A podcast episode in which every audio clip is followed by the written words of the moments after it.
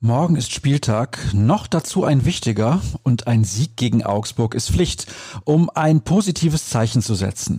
Herzlich willkommen zu BVB Kompakt, präsentiert von Zurbrüggen. Alles für ein gutes Zuhause. Wenn ihr Einrichtungsideen haben wollt, klickt euch doch mal durch auf zurbrüggen.de. Ich bin Sascha Staat und blicke mit euch zunächst auf die gestrige Pressekonferenz. Die Anspannung im Gesicht von Edin Terzic war am Donnerstag deutlich zu erkennen, beobachtete Dirk Krampe. Der neue Trainer der Borussen bringt eine Bilanz von nur vier Siegen und schon drei Niederlagen aus seinen bislang acht Pflichtspielen mit ins Duell gegen den FCA. Wegweisenden Charakter habe der Januar, hatte Terzic vor dem ersten Spiel des Jahres erklärt. Die Bilanz würde auch bei einem Sieg am Samstag unbefriedigend ausfallen. Der 38-Jährige könnte auf zwei Positionen reagieren, die für ihn in seinem bisherigen Wirken als Cheftrainer tabu waren. Der Frage, ob er im Tor einen personellen Wechsel erwägt, wich er aber aus, weil, Zitat, ich generell zwei Tage vor einem Spiel nichts zur Aufstellung sagen werde. Allerdings hätte er Roman Bürki auch einfach den Rücken stärken können. Die Unzufriedenheit über die jüngsten Ergebnisse habe er jedenfalls im Team gespürt, sagte der BVB-Coach. Bei der Aufarbeitung bildete das Verteidigen gegnerischer Standards einen Schwerpunkt in dieser Trainingswoche.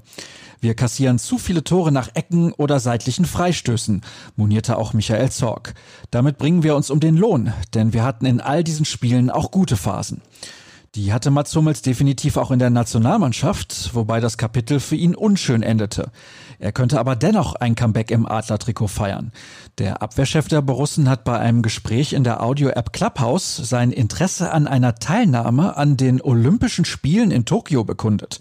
Kontakt zu U21-Nationaltrainer Stefan Kunz gab es wohl schon. Der darf drei Spieler berufen, die vor 1997 geboren wurden. Kunz steht bereits im Kontakt mit dem Verein, wie Sportdirektor Zorg bestätigte. Wir wechseln komplett das Thema, denn über die Jugendteams der Borussen haben wir an dieser Stelle schon lange nicht mehr berichtet.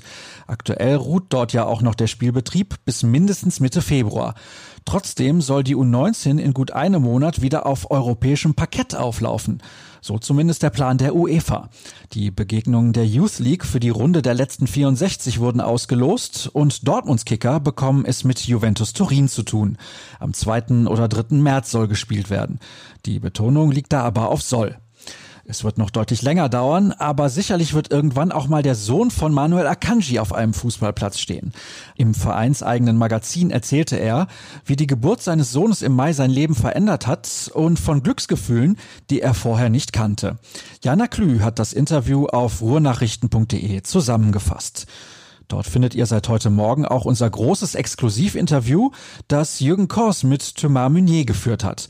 Der Belgier ist in Dortmund ja nicht unumstritten. Ihr dürft euch also auf eine spannende Lektüre freuen. Alles, was es von uns sonst noch zu lesen und zu sehen gibt, findet ihr auf Twitter unter rnbvb. Mich findet man beim Kurznachrichtendienst übrigens auch, und zwar unter Start. Wir hören uns dann morgen. Kriegt den letzten Arbeitstag der Woche so gut wie möglich rum. Tschüss.